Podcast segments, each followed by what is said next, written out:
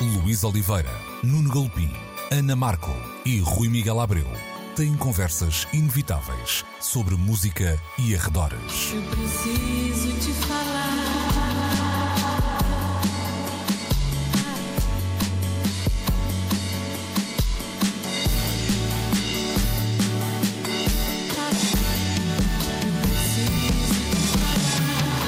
Agora na Antena 3. Precisamos de falar. Muito bom dia, sejam bem-vindos a mais uma edição de Precisamos de Falar, como sempre, aos domingos, no Dia do Senhor. Hoje é também o Dia dos Senhores Luís Oliveira, Rui Miguel Abreu e Nuno Galpim, juntos até ao meio-dia, no Som Nacional da Antena 3. Vamos hoje começar por um, Betty Davis, figura de um, culto do um, funk norte-americano, ex-mulher de Miles Davis, deixou-nos esta semana aos 77 anos de idade. entre as reações, vou sublinhar a de Lenny Kravitz, que dizia ontem, ela era hip antes do hip ser hip. e Uau. se outros atributos não tivesse, uh, segundo Lenny Kravitz, foi ela que ensinou Miles Davis a vestir-se como uma estrela de rock. Mas uh, teria muitos mais um, atributos, Rui, uma, uma, uma, figura que de alguma forma se eclipsou de forma voluntária também uh, nos últimos, não só nos últimos tempos, até num tempo já bastante significativo. Desde para aí meados dos sim, 70 quase. Sim, sim, uhum, e uhum. que acaba por, também por isso ter uma espécie de aura ainda mais misteriosa, não é? É verdade. É, é, ela faz, faz parte de uma espécie muito rara, mas que existe. Eh, não, é muito abundante, mas existe, e pelos vistos até nem está em vias de extinção que é aquela espécie de artistas que fazem um percurso de carreira um, relativamente curto e depois decidem simplesmente, apesar do gênio óbvio manifestado muitas, em, em muitos casos, decidem abandonar o, o, universo da música. O Bill Withers foi outro que o fez, por exemplo, um, e falando apenas da, da, da música negra. E, e, há outros exemplos, o Gonzalez, de que depois esse teve um comeback muito mais tarde. Mas é, é estranho que ela faz ali três discos assombrosos. Rodrigues, querias dizer, não é? chamaste-lhe o Gonzalez. O Gonzalez, meu Deus. Gonzalez esteve cá esta é. semana, o José Gonzalez. Exato, o Rodrigues, bem, bem apanhado, exatamente, esse lapso, lapsus língua. Um, ela faz ali três discos incríveis no início dos anos 70, aponta caminhos de facto ao, ao, ao Miles e não foi apenas no guarda-roupa. Uh, ela uh, estava ligada a uma fase muito militante da música negra e acho que abriu um bocadinho os ouvidos do Miles para, para, esse, para essas sonoridades mais de punho erguido e cerrado no, no ar. Um, e isso também o transformou um pouco. Um, e, e, e, depois, simplesmente, alguém com esta força criativa simplesmente desistir um, e largar tudo é muito estranho. Eu entrevistei-a há uns anos uh, para, para o Blitz, é verdade. E na altura em que a Light in the Attic uh, reeditou os dois primeiros álbuns uhum. dela. Um, e em entrevista que eu revisitei um, há, há, há, dias, um, era quase sims e nãos. Ela era mulher de muito poucas falas, por, por estranho que pareça. Uh, nós tentávamos, ou, ou, melhor, eu tentei, uh, nessa conversa uh, que fui recordar e refrescar na minha memória com, lendo a entrevista, enfim, puxar-lhe pelo ego, tecendo-lhe justos elogios, que ela completamente chutava para canto. Isso não me interessa nada, não quero saber, não, não tenho grande interesse. Ela quase quase que me dizia, uh, e se não o disse, andou lá muito próximo, uh, que estava a fazer aquela entrevista por uh, obrigação com a editora, porque se tinha comprometido, porque estava muito pouco interessada na glória passada eh, dos anos 70. Isto foi em 2006 ou 2007, se a memória não me falha, um, quando essas reedições aconteceram, e, e, mesmo nessa altura ela já não estava uh, nem aí. Um, e ela faz parte dessa tal espécie que a gente às vezes até pensa que morreu, não é? Esta pessoa já não está entre nós e de repente descobrimos, não, não, está vivinho da Silva, está é noutra completamente. Um, mas sim, é uma daquelas figuras a que o tempo fez alguma justiça nesse sentido de uh, ela estava completamente esquecida, essas reedições, nomeadamente as da Light in the Attic, recolocaram-na no radar de muita gente um, e foi uma oportunidade para uh, lhe reconhecerem o, o, o gênio, uh, senão teria sido apenas um, uma nota de rodapé na história por ter tido a relação que teve com o Miles Davis. Sim, e há aqui também um, um lado sempre no, no, em relação a este tipo de carreiras e a maneira como elas são, eu não diria às vezes até geridas, mas antes vividas, porque nem sempre há uma, uma ideia muito pragmática sobre estes afastamentos, há uma vontade, vai-se embora, uhum. acabou, não é? Uh, mas não deixa de deixar sempre uma, uma aura de, de alguma ausência de decadência, ou seja, muitas vezes são, são artistas que não tiveram tempo para fazer maus discos, para se arrastarem nos palcos, etc. São as, Greta Garros da vida. Sim, e hum. quase, que, quase que romanceamos então essa mesma carreira. Eu acho que aqui há um lado um bocadinho diferente, porque para além da importância que o Rui sublinhou uh, dos discos, depois há uma, uma persona um, ehm, que, que coloca palavras que hoje estão muito na moda, como o empoderamento feminino, etc. Eh, muito antes, lá está, a, a, tal história de ser hip, antes do hip ser hip, não é? Eh, uhum. Muito, muito no, no, centro do seu uh, discurso uh, e com relevância artística, ou seja, não era, não é só o lado pioneiro que interessa. Um, aqui tem de facto uma, tinha de facto uma, a música também uma relevância artística que faz com que estejamos aqui hoje, por exemplo, a falar de, de Betty Davis. Se bem que muitos delas quase tenham esquecido, os músicos acho que nunca deixaram de a escutar. É verdade. E nós não imaginamos uma Madonna, um Prince ou uma Janelle Monet sem percebermos que há aqui referências que se calhar vêm bater a esta porta. Eu creio que ela tem uma, uma relação com a ideia da retirada, algo semelhante à de um Leonard Cohen. Teve foi a sorte ou o azar, não sei, de não, não ter sido alguém gamado. que tenha roubado. Exatamente. O Leonard Cohen tem um percurso que às tantas cede uh, uh, a sua ligação aos outros e à música a uma vontade interior de se integrar, entre, entregar a outros desígnios. O viver no mosteiro, outro tipo de contemplação. Ela faz precisamente o mesmo e, e, uh, e é depois desse período, e que ainda é relativamente extenso, que acaba mesmo por optar em retirar-se de cena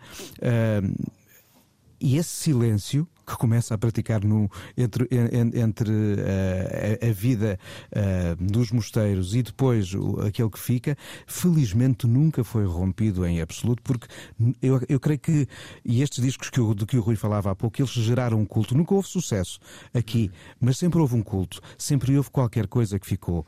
Uh, e as heranças, essas creio que são bem notórias dos 80 para cá, sobretudo. E há, um, sim, sim. há uma, uma um, também uma carga de quase de, de alguma, um, como é que eu ia dizer, quase uma certa luxúria na música dela, que chegou ah, a ser, ser até uhum. proibida, não é? Precisamente por essa carga uh, sexual muito uh, exuberância evidente. estava na imagem também, uhum, uh, Luís. Sim, sim. Essa exuberância estava também na imagem. Há aqui assim um culto visual interessante e diferente. Uhum. E que casa um bocadinho com o que o Rui dizia, não era? Eram tempos de facto eh, muito relevantes, muito relevantes até para a comunidade negra, e, e isso tinha um impacto que extravasava em muito apenas os, os eh, direitos que temos como mais uh, essenciais, não é? Num... Se tu reparares, há ali um, um, um, momento no. É muito curioso, por exemplo, olhar ano a ano para as fotos do Marvin Gaye ou até para as do Miles, ou até para as do Stevie Wonder, por exemplo, que é, tu vês que em 65, 66, 67, o Miles ou o, o Marvin aparecia de tuxedo, não é? Um, a única forma de um artista negro na altura ter algum tipo de hipótese de reconhecimento, era vestir-se como o televisão, etc. É? Hum. Exatamente, tinham que se vestir de maneira a, a transmitir a imagem e a, e a ideia de nós não estamos aqui para agitar, uhum. Comportamos-nos bem e trazemos a nossa melhor roupa de domingo. E a partir de 70 tudo muda. Uhum. Uh, e, e, e, nós podemos olhar para a Betty Davis como uma espécie de uh, mulher do seu tempo, obviamente, mas também uma guarda avançada de alguém que estava ali para forçar o envelope, não é? para, para uhum. impor uma, uma nova ideia, um novo visual, um novo comportamento, uma nova mensagem. Uh, e, e, nesse tempo, haver, ter havido gente com essa capacidade de romper com o tal passado dos taxidos e das, das roupas de lantejoulas da Diana Ross, por exemplo. Uhum um, é, é, é, absolutamente incrível. Agora, o, o que aconteceu em 2007, quando estes discos saíram, é que a maior parte do planeta, onde eu me incluo, desconhecia completamente a, a, sua existência, não é? Ou seja, quantas agitadoras e agitadores terão existido ainda no passado uh, que ainda nos falta descobrir, e sobretudo mulheres, porque a história não tem sido simpática para elas, não é? Uhum. E, e, não, e, não, foi um mar de rosas também a vida de, de Betty Davis, aliás, o, o, casamento que falamos com, com o Miles foi conturbado, vamos uh, usar Para aqui falar, um, um eufemismo, não é? Não, não houve um documentário aqui há uns anos sobre ela? Não, não, estou certo disso. Tenho não ideia de ter havido um documentário sobre ela, uh, hum. que passou a leste, da, se calhar, das, das atenções dos hum. programadores, mas uh, creio que há um documentário com alguns anos sobre ela. Olha, fica também essa. Coisa, coisa para procurarmos e sobre ele falarmos oportunamente. Aqui. É isso, fica também essa, Vou procurar, essa dica. Olha, vamos, vamos eh, mudar de assunto sem fazermos aqui uma pausa, até porque um, vamos aproveitar uma, uma espécie de boleia. Yo Bum Rush The Show um, celebra 35 anos de história trabalho de estreia dos Public Enemy e entramos também no Black History Month e foi uma espécie de dois em um mote para, para a Rolling Stone uh, refletir um bocadinho sobre a carreira dos, uh, um, dos Public Enemy e mais do que refletir sobre a carreira do, do ponto de vista do impacto discográfico do, da, da rapaziada, perceber como é que eles acabaram por ser um veículo uh, para uma aula de história uh, sobre a América sobre a América Negra. Rui, este, este artigo publicado pela Rolling Stone, eu já lá vou também dar aqui uma espécie de, uh, de opinião, mas cai num, num, tempo perfeito e é interessante nós percebermos estas. Vimos de, de Betty, Betty Davis, que também cantou muitas coisas muito relevantes na sua altura, e é aqui interessante perceber que quando puxamos o filme à frente, no caso, de facto os temas começavam a mudar, mas nem todos mudavam assim tanto. exato, e se calhar, exato. se contarmos a história daqui a 25 anos de uma banda que se estreia hoje uh, com o mesmo impacto, se, se é que isso é possível, talvez eles também pudessem ser muito semelhantes. E isto uh, não tem piada nenhuma e quase, é quase trágico, não é? É, é, é, mesmo, mesmo trágico. Um, e, de facto, a, boleia é perfeita entre a, a Betty Davis e, e, os Public Enemy a vários níveis. Um, eu há bocado mencionava que a Betty Davis fazia parte dessa, dessa vanguarda de pensamento, comportamento, uma, uma, uma vanguarda libertária, não é? Eh, que espelhava um, um, um, novo momento na história da cultura negra na, na, na América. E os uh, Public Enemy são nitidamente filhos filhos de, de, desse tal momento histórico.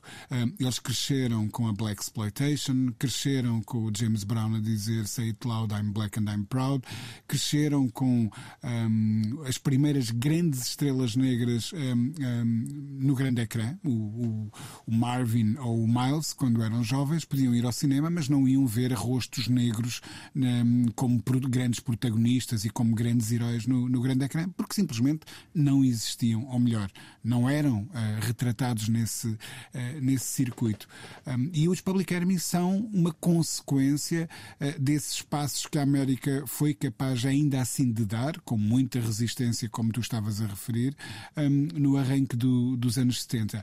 Ao ponto de, quando eles se estreiam, nas primeiras entrevistas que eles começam a dar, o Chuck D começar a, a passar aquela ideia de não, não, nós somos a CNN do gueto, no sentido de se não formos nós a falar a verdade, verdade, eh, a verdade não chega às nossas comunidades. Portanto, o, o hip hop que os um, ehm, Public Enemy um, ehm, representam de uma forma aguda uh, quando surgem um, ehm, aí em 87 é, é, é esse hip hop que está uma vez mais a, a forçar, a pôr o pé na porta, literalmente, já não é apenas a, forçar o envelope, como eu dizia há bocado, uh, mas, mas literalmente a, a, tentar arrombar a porta e, e a criar um novo lugar para a cultura e para, para, para a expressão negra no, no, plano cultural americano e a fazê-lo sem pedir desculpa a ninguém, uh, com um discurso que era musicalmente novo, poeticamente novo, um, visualmente radicalmente novo. Uh, eles tinham aquele ar quase ameaçador, não é? Com a, com a,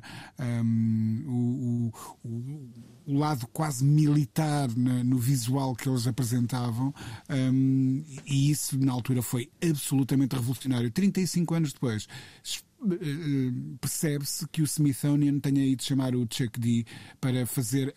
o, Smith, o Smithsonian até hoje fez três grandes compilações muito importantes. Uma sobre os blues e a folk, um, The Anthology of American Folk Music. Depois fez uma Anthology um, of Jazz. E, e, e a terceira é que dedica em 40 anos, vá lá, de, de, ou 50 anos de, de, de história, um, a terceira que, que dediquei ao hip hop. Isso, é, isso quer dizer muito sobre a tal América que tu dizes que não mudou assim tanto. Não é? E é interessante porque hum, provavelmente eu li esta reflexão há uns tempos atrás e não deixo de, de concordar com ela.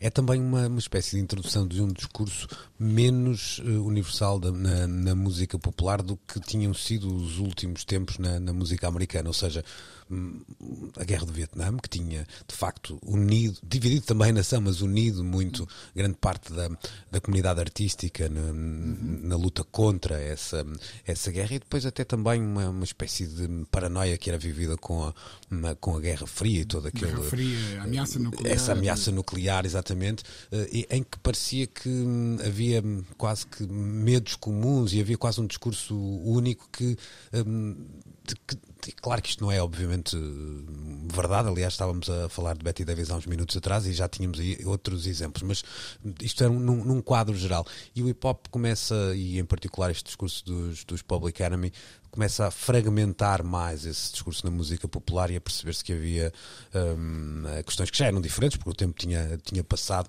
e que agora podiam não dizer, não, podiam não dizer tudo a toda a gente, mas diziam muito a muita gente. Vamos colocar assim a, a questão. E, e Nuno, uh, abrindo também a conversa, aqui há uns tempos uh, chegamos a falar até neste programa sobre o, o o podcast de, dos Clash, uh, narrado uhum. precisamente pelo uh, Chuck D, uh, uhum. e em que ele falava dessa uh, ligação que tinha ao punk e em particular à música dos, dos Clash, inspiradora por completo nessa ideia de, de mensagem total. É interessante percebermos que algumas vezes isto tem sido cíclico na, na, música popular e se olharmos para a rapaziada munida de guitarras que tem chegado de terras de sua majestade nos últimos tempos, um, percebemos que há de novo um ganhar de relevância, muitas vezes também pelo discurso. Quando ouvimos um disco, por exemplo, do, dos rapazes de Dublin, dos Fountains DC, percebemos que estão lá coisas um, que são assuntos de 2020, 21, 22, como a gentrificação das cidades, etc., até o Brexit, obviamente. Ou seja, há um ganhar de relevância desta música também. Um, pela mensagem e por ter, um, lá, optado por cantar um bocadinho menos canções de. Eh, de relações banais eh, que, que todos temos, não, não querendo. São não ciclos, eu acho, Sim. acho, que, acho que vivemos ciclos, eh, porque o rock já conheceu etapas de maior e menor ativismo, de maior concentração de histórias nessas no uma pessoa encontra outra e tem uma história muito infeliz ou muito feliz, ou seja lá como é que é, mas há alturas na história da música em que o rock, como outras formas musicais, eh, vestiram a camisola de várias e importantes lutas do seu tempo. Olha, eh, só para eh, juntar aqui algumas notas face ao que estavam os dois a falar antes, é curioso ver o Smithsonian de facto a abraçar esta, esta ideia, porque o Smithsonian, o mais recente museu da Smithsonian, no coração da cidade de Washington, é o National Museum of African American History and Culture, inaugurado em 2016. E esta é uma história que tem que ser contada e que não pode esquecer a contribuição importantíssima da cultura hip hop. Ou seja, não se conta a história da cultura e da história afro-americana sem falar de qualquer coisa que começa a nascer no Bronx ali nos anos 70, que tem antecedentes também um, por aquelas alturas e que cresce desde então. Curiosamente, olha, agora aqui assim um, um dado uh, em engraçado. O meu primeiro artigo no Blitz, em 1991, chamava-se uh, Rap, dois pontos, a CNN da América Negra.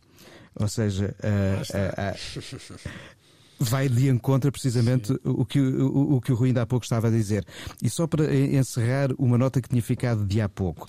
Betty Davis, They Say I'm Different, passou no Indie Lisboa. Ah, okay, exatamente. Okay, okay, não tinha, não Tens tinha toda a razão tua memória está seja... mais vitaminada do que a minha. Porque eu lembro-me lembro, lembro de ler sobre o documentário, nunca ouvi. Não, são, são quatro palavras: telemóvel. Pois é isso, é isso. Mas sabes, sabes que. Tinha ideia que havia um documentário, mas foi só fazer uma busca e de facto o cartaz tem lá o logo do Indy Lisboa. E, ahá, verdade, aconteceu. Cá estava. Pronto, celebremos então a boa memória RAM do telemóvel. De... Tal e qual, tal e qual. É essa mesmo. Neste, é neste caso, mesmo, Luís. e é interessante que eu não tenho memória nenhuma desse uh, Mas eu não vi o documentário. Não poderia ter feito isto, é? É verdade, é verdade. é verdade. Não, eu, eu mudei de operadora. Exato. Por isso eu, eu consegui fazer isso. Agora, eu não vi este documentário nessa edição e é claro que eu agora quero fazer tudo por tudo para ver este. Eu Pois. e acho que todos nós os três e a Ana também. E deixa-me Manda só. o link. Manda o link para. Deixa-me só, para, para finalizarmos esta conversa, dizer que a propósito deste aniversário do trabalho de estreia do- dos Public Enemy, a banda eh, foi de uma simpatia eh, significativa para a Antena 3 e até retweetou eh, o post da 3 na- nas Verdade, redes verdade. sociais, celebrando. E, e é interessante também pensarmos aqui uma, um- um- algo que estava.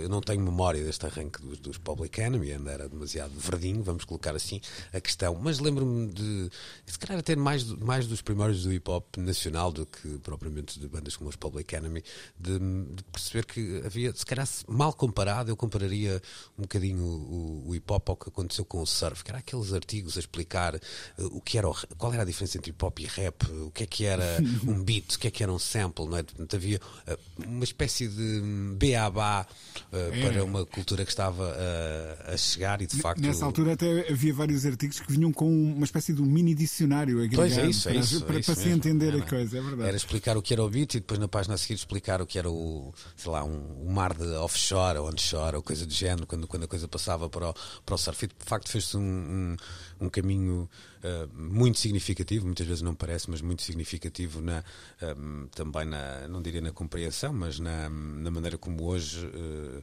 eh, esta música está presente eh, de forma, eh, vá lá, sem nenhuma reticência e sem necessidade de ser muito explicada, basta ser ouvida, digo eu. Bom, ficamos por aqui, sem rimar no final. Pedia uma rima boa, não era? No fim, mas não contem comigo para isso, nem com o Rui Miguel Abreu, que também já. É Não, não, vá. Não, Já, já não vou lá. Não, já não vai lá, já não vai lá, já não tive esse lá. tipo de inspiração, não é agora aqui a começar, hum, até porque leão velho não aprende língua. É não isso mesmo, é- sim, é, é isso leão. É isso, é isso. Dragão velho, dragão velho, É no teu isso, caso. é isso, é isso. Voltamos já para a segunda parte do programa. Precisamos de falar. Falávamos de dragões e leões, mas agora falamos do poder do cão. E devíamos ter falado de águias, pá, como é que como Deixa lá, deixa lá, essa parte não é tão importante. O Poder do Cão lidera com 12 nomeações, então, a Corrida aos Oscars 2022 e a expressão Corrida aos Oscars é lamentável e não sei porque é que eu utilizei. A cerimónia está agendada para 27 de março, terá pela primeiríssima vez um apresentador desde 2018. Eu não quero ser eh, muito exaustivo nas eh, nomeações, mas nos, nos melhores filmes, eh, Belfast Coda, Não Olhem para Cima, Drive My Car, eh, Duna, King Richards, eh, Licorice Pizza, eh, Nightmare Alley, O Poder do Cão e West Side Story. Há, como já se percebeu, e acho que isso já deixa de ser hoje tanto assunto, uma força muito presente das plataformas de, de streaming. Não parece que hoje haja grande discussão em relação a isso. Nuno, olhas para hum, estas principais categorias, filme, realização, atores, com alguma surpresa? Achas que há alguma coisa assim muito óbvia a ficar de fora?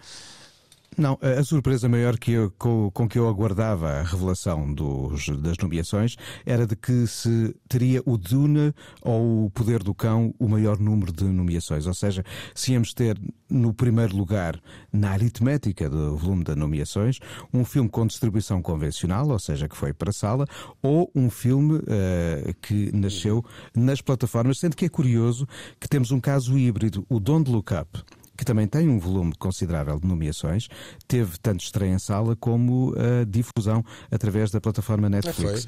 Isso não, Sim. não me apercebi da estranha. Inclusive, inclusivamente, o mercado português estreou uh, duas, três semanas antes em sala, uma estreia se calhar demasiado discreta. As pessoas, na verdade, deram pelo filme depois na, na plataforma uh, Netflix. Mas há claramente aqui assim, já um coabitar das duas realidades e eu creio que isto já não tem a ver com os efeitos da pandemia e de novas maneiras de consumir cinema. Acho que o paradigma de facto evoluiu para esta nova possibilidade que é de aos ecrãs e à distribuição convencional em sala, acrescentou-se agora uma outra que também produz filmes e que são passíveis de serem premiados uns como os outros. De resto, já tivemos o caso do, do Roma, do Alfonso Cuarón, que é um filme que nasce nas plataformas e que depois até tem estreia em sala em virtude das premiações que teve dos Oscars aqui há uns anos. Algumas das maiores surpresas, eu acho que a mais curiosa das surpresas, até que é um filme que tem algumas nomeações, mas não tantas assim, é o Flea, é um filme dinamarquês, é na verdade um filme de animação mas que está, está também uh, nomeado uh, para a categoria de melhor filme em língua estrangeira, porque é dinamarquês, mas também para melhor documentário, porque é um documentário em animação dinamarquês sobre uh, refugiados que vêm do Afeganistão e estão na Dinamarca.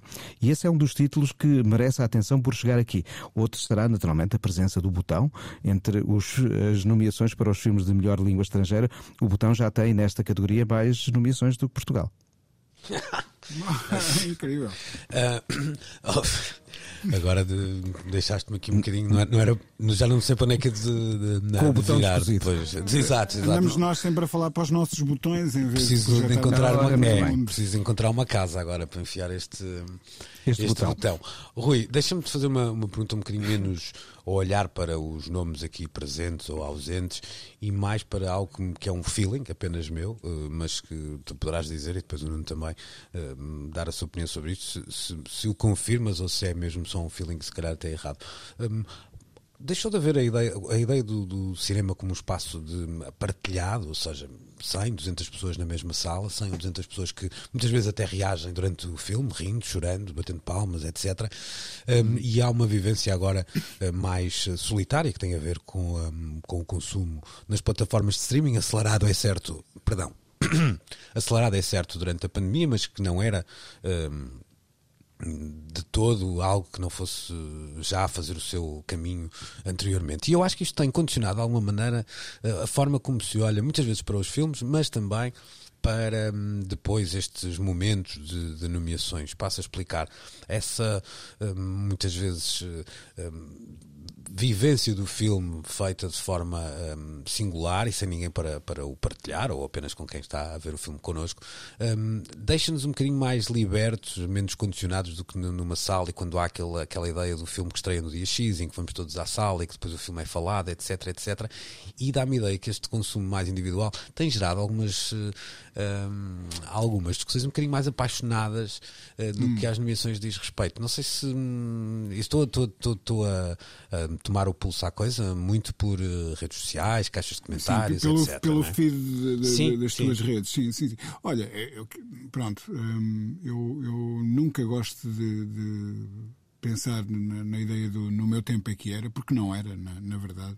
Um, mas há de facto uma nova vivência destas, destas coisas. Eu lembro-me de, de, ir ver um, ciclos de cinema temáticos ao Gil Vicente em Coimbra, de onde eu sou natural, um, e uh, o, o, tempo que faltava para o autocarro a seguir à sessão terminar era passado com pessoas uh, que tinham ido ver o filme pois. comigo a discutir, a discutir é o filme. Não é? Essa é uma, um, uma das minhas memórias. Outra era, aqui há uns anos, aquelas madrugadas televisivas com, com as cerimónias dos Oscars uh, serem antecipadamente planeadas e vividas com amigos. Era um pretexto, um bocadinho como os americanos fazem com o Super Bowl, não é? Uhum. que organizam sempre uns jantares lá em casa e uns churrascos. Um, nós fazíamos a mesma coisa com, com, com estas noites. Esse lado perdeu-se e transposto precisamente, como dizias, para, para as redes sociais. Uh, o que eu acho é que um, o que antes era sentido de comunidade, vemos todos o filme, sentimos todos, eh, eh, vibramos todos no, no, mesmo comprimento de onda com o filme, um, partilhamos todos o momento em simultâneo, em direto um, da, da, da entrega dos Oscars e depois discutimos isso. E agora isso transformou-se quase num jogo de é quase uma luta, não é? Ou pois seja, é eu não sinto tanto que haja um, alguém sentir a necessidade de dizer não, não, não eu integro-me completamente no Zeitgeist e, e vou na onda uh, e, e, e, o ET é maravilhoso, ou seja lá qual for o filme, uh, e, e sentimos todos parte de algo maior. E agora a ideia que sinto, e olha, isso entrando muito numa plataforma que é o, o, o Twitter, um, é que uh, cada novo filme parece que serve para assintar ódios, tipo, eu não concordo nada com isso, pois, pois. eu tenho uma opinião diferente, eu não vi nada disso no filme. Uh, um, o, o Don't Look Up foi um dos filmes em que eu senti isso. Havia não uma opinião dominante, mas quase que 500. Eu não, não sei é? se vocês viram os dois o filme. Uh, eu vi, o vi. Don't Look Up, sim, sim, sim. sim. Eu acho que aí, uh, e o nosso auditório talvez esteja a coçar a cabeça quando eu disser isto, mas aí culpa nossa, nossa, de quem trabalha muito nesta área, porque hum. também não gostou de muitas coisas que viu ali. Ou seja, eu acho que aí, aí, o teu feed de Facebook, o teu em particular, o meu e o do Nuno, podem ter de facto uma bolha, porque temos muitos profissionais uh, uh, não é, da área, como é, como é óbvio, e eu acho que houve ali coisas que estavam plasmadas na, nas entrelinhas do filme, uh, que é um, é um espelho que nós não gostamos um bocadinho de, de olhar, mesmo que estejam satirizadas talvez, talvez. ou o que quer que seja. Mas acho, mas, mas, acho que isso se estende um pouco a quase todos os filmes, como estava a dizer o Rui. Acho que é eu estou com eu este, logo estou contra acho. o eu outro. Ou seja, isso. as opiniões deixaram de ser um debate para passar a ser uma coisa quase clubista de eu contra aqueles. Uhum, uhum. E nesse, e nesse contexto, eh, Nuno, só para juntarmos aqui o, o útil ao agradável nesta conversa, uh, por exemplo, uma exclusão do House of Gucci ou até do realizador de, Dune, que apesar das, das nomeações. Eu notei isso, é, ou seja, o Denis Villeneuve uhum. está em. O filme está em muitas nomeações, mas não teve direito a nomeação para melhor realizador. E se calhar merecia. Pronto, mas um se calhar, mas um se calhar merecia, parece um, um, vá lá, uma reflexão ou até um Minha. estado de espírito, eh, mas Minha. um bocadinho menos jacossado que algumas coisas que eu li sobre, ah, claro, sobre claro. isso eh, em, em particular, mas também pronto, a ausência é... de Jennifer Aniston, por exemplo. O, as, as, tirando o, o Oscar para melhor filme, todas as outras categorias são votadas pelos uh, profissionais das respectivas áreas. Ou seja, aqueles cinco são os que os membros da academia que podem votar na categoria de realizador decidirem que são os cinco nomeados. Temos de saber viver com isso, ou então não vemos os Oscars. Aí liberdade para cada um. Olha, eu ainda não vi no, no filme. Do, vejam lá como eu estou já à frente nesta ideia da indignação. Uh, ainda não vi o novo filme dos Coen e já estou muito chateado por não estar muito nomeado para os Oscars. E ainda não eu, o vi, agora imaginem quando o vi. Mas eu a isso acrescento a ideia de que eu quero mesmo ir ver. Pois, pois, ele já está, já, já, anda, já anda por aí. Mas olha, que, que, não, não faz grande diferença estar ou não estar nos Oscars. Há filmes incríveis que ao longo da história não passaram pelos Oscars e em contrapartida há coisas como o Shakespeare in Love ou Chariots of Fire, tiveram montes de Oscars e hoje acho que não temos paciência nenhuma para recordar esses filmes, por isso não é por aqui. Sim, e atenção, também, estava... também é verdade. É pois, verdade. pois, eu estava a falar disso e o Denzel Washington, por exemplo, tem a nomeação pelo, pelo, pelo filme do, do novo, do, pelo novo dos Coen. Não está, não está o sim, melhor sim, filme, sim. não, está, não, está, não está, não está completamente ausente. também, mas não não foi esquecido por completo. E isso, oh, isso... Oh, Luís, sim, sim, sim. Uh, desculpa, desculpa. É, é, tu tá, estavas a falar nesse, nesse filme uh, e ocorreu-me aqui uma, uma, uma, coisa muito, muito curiosa. Um, precisamente por causa do que eu já li uh, sobre o filme, e estou a falar de elogios, um, mas precisamente por causa disso, um, do que eu já sei sobre o filme, e, e enfim, sobre aquela trama urdida pelo, pelo Sr. Shakespeare. Um, é um filme, eu tenho a plataforma, posso vê-lo quando quiser, mas ainda, uh, de, das, das vezes que eu tentei vê-lo, pensei, ainda não estou preparado para. Hum. Então tenho estado à espera. E quando de... dizes preparado, é, é se calhar fazendo uma cura de opiniões à tua volta para. Eh, não, não, não, não, não. não. Uh, uh, é, é, é, encontrar. Porque, isso era uma coisa uh, que agora, como de antes tu ias ao cinema, hum. porque o filme estreava naquele dia e só ia estar em exibição até ao dia X, não é? Tu agora tens o luxo de escolher o momento uh, e sem, sem embarcar na, na, na, naquela coisa do vamos todos ver ao mesmo tempo a série ou o filme ou o documentário ou o que seja, tens o luxo de poder escolher o, o melhor momento para. É um filme que eu sei que quero ver de um folgo, como se estivesse uhum. no cinema, e, e hoje em dia estas plataformas facilitam muito aquela coisa do acabo de ver amanhã, uhum. não é? E eu não quero fazer isso com este uhum. filme, quero vê-lo de um fogo, mas também é preciso estares no momento ou no enquadramento emocional certo para, para veres uma obra Ok, é destas. uma, é uma ideia, estás a falar então numa ideia de investimento, vá lá. Precisamente, Ok. precisamente. É, é, precisa estar com tempo, não pode ser aquela coisa de acabei de fazer o que tinha para fazer hoje e ainda me restam 10 minutos do dia, vamos lá ver o que é que está na televisão e ah, ok, é agora. Não. É algo que eu acho que merece esse tipo de preparação. E, e esta é uma vantagem, acho eu, que hoje eh, estas plataformas nos oferecem. Nós podemos escolher, não temos que embarcar no- na correnteza, digamos assim, hum, e podemos escolher o momento em que queremos eh, desfrutar de uma determinada obra, de um determinado. Isto é válido para discos, livros. Mas isso, isso também é válido. Tu para podes, filmes. Podes escolher quando vais ao cinema ver um filme. Acho que essa liberdade nunca nos Sim, foi não, tirada. não Aqui podes, há, há, não há um, podes é há um ter- sair a meio e dizer amanhã venho ver o fim, não é? Não, Pronto, não- ah, ah, mas isso aí assim é o relacionamento que tu queres ou não estabelecer com as coisas. Claro, claro. Oh, claro. não, ainda agora evocavas o exemplo. do Ninguém, te- ninguém te impede de saíres a meio. Eu saí a meio de alguns filmes. Sim. Eh, ainda agora mencionavas o exemplo do documentário da Betty Davis, que há ter estado- não demos por ele. Teve, teve uma exibição Pois. só. Nem todos os exatamente. Isso- ficam mas durante semanas ao ponto de Mas aqui estamos a falar de festivais. certo. Tá bem, o filme mas da é- Barry Davis estamos a falar de um festival, Mas isso não, até é não uma um te- filme com estreia em sala. Mas a, a diminuição do tempo de exibição dos filmes até é uma, é uma tendência. Não, deixa-me só, deixa só olhar Claro, para, claro, claro. para a Eu quero ainda cerimónia. falar de duas nomeações importantes. Ah, é? então chuta isso para. para... Billie Eilish, nomeada Uhum. com o No Time to Die, que é uma grande canção, uma das melhores canções da saga de James Se Bond. dissesse que É- ela tinha ganho o Oscar há dois anos pelo mesmo filme e pela mesma canção, eu acreditava. É para tu veres a noção Podia de ter tempo na acontecido. minha carola, não é? Não- Luís, podia ter acontecido. Ah, já viste se o filme, o filme podia ter sido melhor sei, filme em sei. 2020, 21 e 22. Isso quer dizer que a história deste filme foi O mesmo anterior era atribulada. aqui, da Adele para aí, não é? Era, O- era. Ah, o era- da Adele é o Skyfall. Pois. Já é há dois Ah, atrás. é, já há dois. Uhum. Ah, e depois temos o Summer of Soul entre os nomeados para melhor documentário. Uhum. Ou seja, nomeações de que falámos aqui muito, porque Verdade. precisávamos falar delas. Exato. Olha, deixa-me só olhar para, para a cerimónia porque me parece eh, que no contexto que vivemos isto pode ganhar assim uma certa importância. Tam- eu Vamos comecei- ver. Pois, eu É um comecei... desafio. Era é um que grande eu- desafio. Era isso que eu estava a dizer. Quando, quando há esta 27 de março, para já, eh, apontada, não é?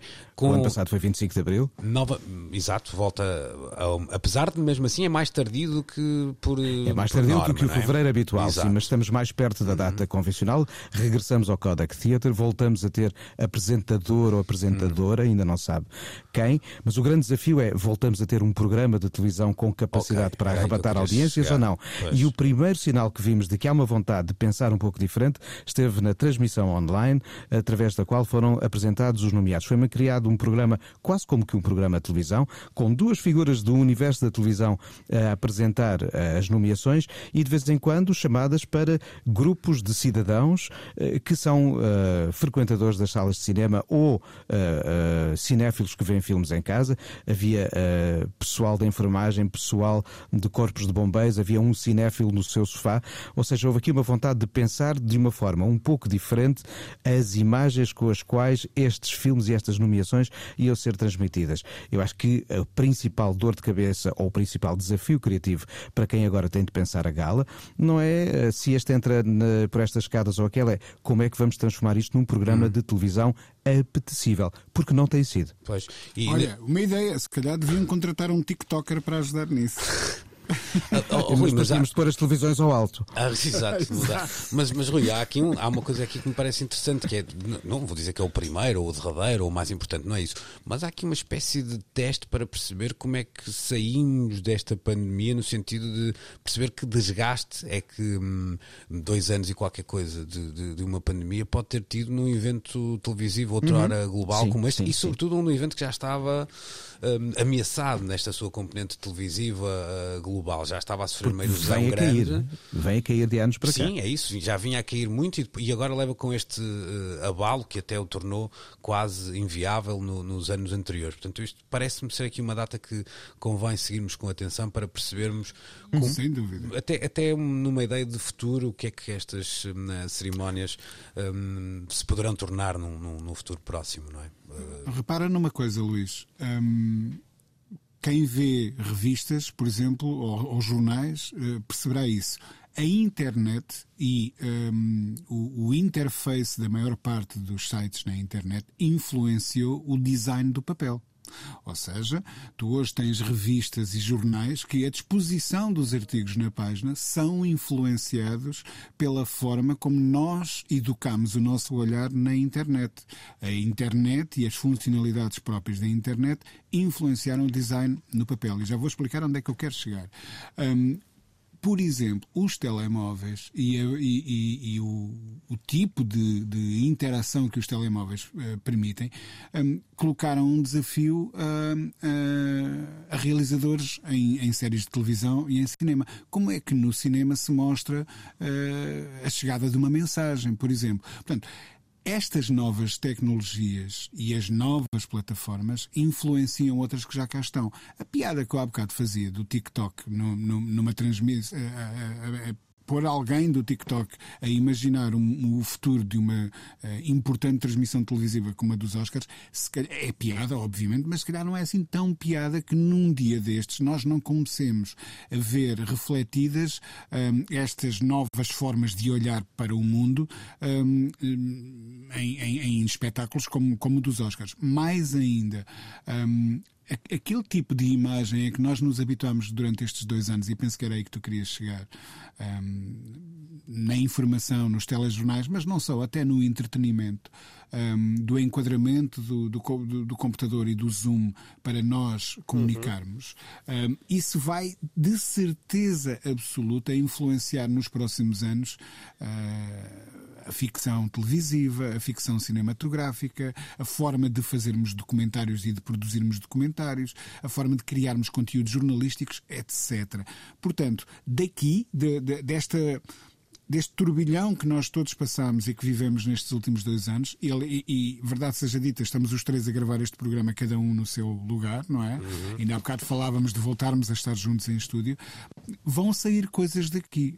Disso não há absolutamente sim, sim. menores dúvidas. E isso vai influenciar uh, a forma como os conteúdos vão ser apresentados na televisão, no cinema, etc, etc, etc. Porque uhum. não há outra forma, não é? Sim, aqui é, aqui é um bocado perceber se muitas vezes olha-se para para esta cerimónia em particular dos Oscars e é sempre um, com um olhar para uma academia aqui ali muito conservadora, etc. Portanto, perceber uhum. se não há também uma espécie de um desejo de regresso a um passado.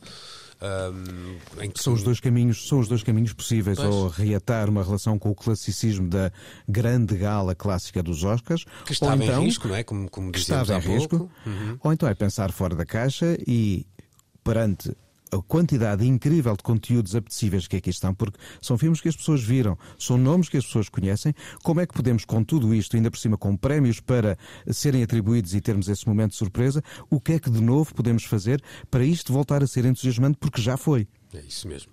Olha, eh, a seguir, por incrível que pareça neste programa, vamos ter Nuno Gilpinho a falar de futebol.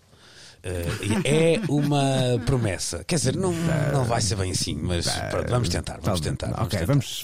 Pode acontecer. Precisamos de falar. Ora, então foi anunciado esta semana um acordo entre na, o na Clube de Futebol Barcelona e o Spotify, um acordo para três anos que envolve uma verba a rondar os 300 milhões de euros, mais coisa, menos coisa, que é uma expressão que eu gosto muito aqui, ou seja, mais milhão para cima, menos milhão para, si, para baixo, né? como, como se pudéssemos pelo menos nós três, dispensar assim um milhãozito com Já nos contentávamos com mais coisa ou menos coisa. É isso é? mesmo, é isso mesmo. Para três anos, então, um, um acordo que né, implica uh, coisas óbvias, como o patrocínio na camisola do, uh, do Barcelona, mas também, por exemplo, o naming do estádio para os próximos três anos, isto porque um, vamos ter um novo uh, campeonato em breve e é um, no futuro estádio do Barcelona é um estádio que, que, que, promete muito. Eu aconselho um artigo que andará por aí pela, pela net uh, do Financial Times, onde é entrevistado um tipo de uh, um dirigente do Barcelona responsável pela secção de inteligência artificial do clube, que eu não fazia a mínima ideia que existia, e a Uau. coisa é de tal forma que o senhor nem sequer foi citado pelo seu nome por razões de uh, segurança. Imaginem lá. é claro que esta notícia do acordo entre Spotify e Barcelona fez um cruzamento que não é muito normal, ou seja, era uma notícia que podia ser lida, por exemplo, exemplo, no New Musical Express, mas também no jornal A Bola. Uhum. Não sei se isto acontece assim. e no Financial não. Times. E no Financial Times. Ao, é? mesmo, ao mesmo tempo, exatamente. Há aqui um contexto que é o, o Clube de Futebol de, de, Barcelona, um dos gigantes do futebol mundial, está a passar um, um contexto de finanças uh, muitíssimo difícil e por isso isto foi com, com muito uhum. alívio que a notícia foi recebida pelos adeptos uh, catalães e, e, acabou até por resultar, ainda não se percebeu bem um, o porquê, mas acabou por resultar também na saída do diretor financeiro do clube de, logo depois deste uh, anúncio. Um, uma primeira pergunta, vou começar pelo, pelo Rui desta vez. Há uma maneira de olharmos para isto como uma win-win situation? Eu, eu via isso que era, pá, depois de uma semana ou duas de notícias negativas para um, o Spotify, uh, eis uma, uma boa notícia para o Barcelona e para o Spotify e tal. Eu não, não vejo aqui uma ideia de boa notícia hum. per si. Acho que há uma outra leitura uh, sobre isto e é uma vontade. Uh, e só aqui um pormenor, porque o Barcelona foi se calhar a equipa que mais tempo esteve sem um patrocínio nas camisolas. Esteve anos e anos, já toda a gente tinha. Depois o primeiro que teve foi da Unicef, curiosamente, e recentemente tinha uh, Rakuten, não é? que é aquela cadeia uhum. japonesa de retail, que também, também, também aplicações uh, de, de, entretenimento, mas isto para dizer, Rui, que há aqui um, dá-me a ideia que mais do que a notícia positiva ou negativa per si, há um posicionamento claro do, do Spotify em busca de um de tudo, de toda a gente, não é? Sim, é mesmo, mesmo. Sabes, eh, eu eh, de, de alta finança percebo um, quase tanto como, como de física ah. quântica. Um, uh, eh, aliás, de baixa e média finança também acho que não percebo grande coisa. Um, mas havia aqui uma coisa que me parecia óbvia a seguir a todo o backlash gerado pela, pela questão do Neil, levantada pelo Neil Young e pelo debate contínuo uh, e cada vez mais ensurdecedor de que o, a relação entre o Spotify e os artistas é, é muito desequilibrada, para não dizer muito injusta. Um, se o Spotify de repente dispõe de 300 milhões, é isso, não é? Uma coisa qualquer uhum, assim do, para três do, anos, do género, um, para investir, por que não investi-los na música? Sei lá, um, um, comprando, por exemplo, sei lá, investindo dinheiro no, no, no, para os músicos poderem ganhar uh, em alguma companhia que produza espetáculos, uh, festivais. Uh, não há um grande festival Spotify onde eles possam dizer vamos pagar os cachês decentes. Eu acho que isso seria uma coisa interessante. E eu acho que um, houve algumas vozes que se levantaram a quando da questão com o Neil Young um, que apontavam para o facto de o Spotify, por acaso, vende acesso à música, mas é, é, é apenas um acaso, poderia estar uh, num outro ramo qualquer de negócio, porque a atitude deles é completamente corporativa, fria, blá blá blá blá. Um, e, e, isto vem dar razão a isso. Uh, eu acho que poderá fazer todo o sentido financeiramente, a estratégia poderá revelar-se vencedora, não faço ideia. Um, ao mesmo tempo estão a investir numa equipa que, como tu dizias, tem problemas, eh, não tem ganho eh, eh, títulos que lhe permitam estar na mão de cima ehm, e, e, portanto, não estar a apostar num cavalo vencedor nesta altura, não sei se estrategicamente é a melhor opção ou não. Uh, mas lá está, eu, tal como de física quântica e alta finança, também percebo muito pouco de futebol um, e aí alinho com, com, com o Nuno. Não seja modesto. Mas, mas acho que seria eh, estrategicamente uma, uma mensagem claríssima para, para a indústria em que o Spotify se move se eh, houvesse uma aplicação assim também estrondosa, 300 milhões, eh, imagino que façam muito barulho a cair em cima uhum. de uma uhum. mesa. Um, mas se que é engraçado fosse feito na música, sim, não é? O, o, fazem muito barulho, mas curiosamente em relação a alguns dos valores, por exemplo, do naming do estádio, que vai passar nos próximos três anos, como disse, a, a chamar-se Spotify Camp Nou, não se sabe bem que, que designação pode ter, também não é um valor uh, altíssimo, mas isso tem a ver com o facto, lá está, do estádio ter os dias contados. Nuno Galpim tem para si duas questões de índole distinta. A primeira. eh, Estou bem arranjado. Não, não, a primeira tem a ver com. eh, Faz isto faz-me um bocadinho lembrar ahm, aquela campanha em que os YouTube entraram nos nossos iPods assim um bocadinho à força, feita pela, pela Apple. Na altura, Quer queiras, quer não tens o álbum. Exato. Na altura toda a gente caiu um bocadinho em cima da banda sem perceber que quem estava ali a passar uma mensagem fortíssima era precisamente a Apple, ou seja, outrora, outrora eles faziam vá lá, computadores para a malta do design e da música e pouco mais, não é? E, e queriam chegar eh, a toda a gente e para isso nada melhor do que eh, fazerem no- ao lado de uma banda das mais populares do mundo, do seu nome. E com, e com um disco fraquinho. Exato, mas isso eles não, se calhar não sabiam. Eh, de- mas de nome eh, YouTube. Portanto, dá-me a ideia aqui que é uma entrada do Spotify uh, no mass market total, na ideia de isto Tal não é qual. só para amantes de música. Não, não, isto é, para uma mega gente. ativação. Isto é uma mega ativação de marca. Isto Pois. basicamente é uma mega ativação de marca. Porque o nome daquele estádio, independentemente dos resultados ou não do Barcelona, e sobre isso não me pronuncio porque simplesmente não sei, o certo é que é um estádio que é muito falado, porque muito presente nas rotas dos muitos campeonatos locais ou europeus, é um nome de referência e um estádio com Spotify na marca é uma ativação gigantesca para toda a comunidade que segue, e é gigante essa comunidade, o universo do futebol. Essa, essa é uma discussão depois interessante porque, como o estádio também já tem muitos anos, nunca se saberá quão. hum, qual será a capacidade Spotify- do Spotify penetrar nesse nome, não é? Porque muitas vezes há, há uma coisa que quando tem um lastro de história fica difícil, mas quem Podem ter, uns, podem ter uns anéis gratuitos e outros premium, não sei. Pois, e Toda, olha, toda a gente continua a chamar Rocio ao Rocio e não Praça Dom João É Pois é, este, é, é, verdade, esse é tipo de verdade, é verdade. mas é É sempre verdade. um, e o, um o. Neil Young garantidamente não vai adotar não vai à bola, vai deixar de ir não vai à bola. com o novo nome, é é- é o que- o que é que ele pensa do 5-4-3-2? Pois era isso que eu o é. perguntar. O que eu te ia perguntar era se a chegada do Adama Traoré achas que vai mudar muito eh, no futebol ofensivo agora do Xavi. Mais ou menos. Ok, belíssima resposta, belíssima resposta.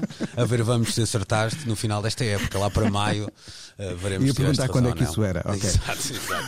Se Bom, me perguntasses se a Roque Traoré sabe afinar ou ah, não sabe, isso é outra coisa. Claro, bem. claro, a claro. É, Talvez, aqui o Traoré é outro. talvez. Bom, estamos de regresso de hoje a oito dias e agora saímos de fininho do relevado eh, para darmos lugar ao Pedro Costa que entra em campo já a seguir ao meio-dia com mais uma edição do Coyote. Até para a semana. Precisamos de falar com Luís Oliveira, Nuno Galpim, Ana Marco e Rui Miguel Abreu.